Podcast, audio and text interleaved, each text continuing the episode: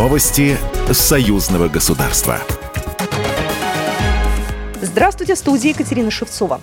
Диппредставительство Российской Федерации в Минске сегодня сообщило, что передало Киеву ноту по зерновой сделке. Выполнение инициативы должно быть полностью прекращено с 18 июля.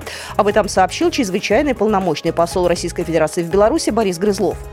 По словам дипломата, прекращение сделки полностью лежит на совести Запада. Инициатива превратилась в коммерческий проект и утратила гуманитарную функцию.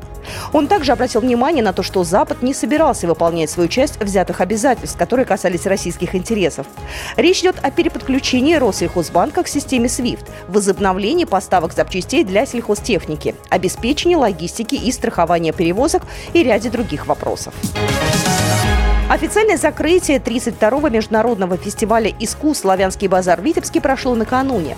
Председатель жюри конкурса исполнителей народный артист России Дмитрий Маликов рассказал, что в этом году отмечает 30-летие творческой деятельности, а свои первые профессиональные шаги он сделал именно на сцене летнего амфитеатра в Витебске. Вице-премьер Беларуси Игорь Петришенко вручил специальный приз «Славянская надежда» россиянке Елизавете Слышкиной. Гран-при же главного музыкального конкурса фестиваля завоевала Маша Джаян из Армении. Армении.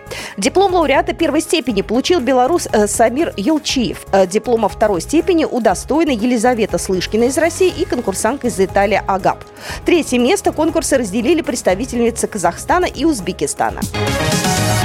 Холдинг «Амкадор» принял участие в инновационной агропромышленной выставке «День поля Рязанской области-2023», которая состоялась на поле Федерального научного агроинженерного центра ВИМ, сообщает Белта.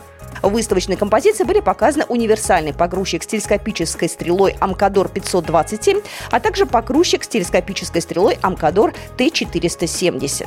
Как подчеркнули в пресс-службе предприятия, мероприятие является отличной возможностью для холдинга показать свою продукцию, расширить клиентскую базу и установить новые контакты с потенциальными партнерами. Третий международный фестиваль исторической реконструкции легендарной эпохи собрал участников из Беларуси и России, передает Белта.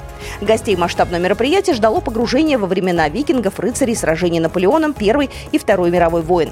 В каждом сюжете экскурсы в историю и знакомство с оружием. Фестиваль легендарной эпохи стал одним из ярких брендов не только Зельвенщины, но и Гродненского региона. Театральная лаборатория на Славянском базаре в Витебске провела открытый урок для зрителей, передает Белта. Проект объединил около 40 человек из белорусских и российских городов, в основном студентов профильных колледжей и вузов, а также молодых педагогов. В этом году лаборатория включала и оперную часть. Программа произведена по заказу телерадиовещательной организации Союзного государства. Новости Союзного государства.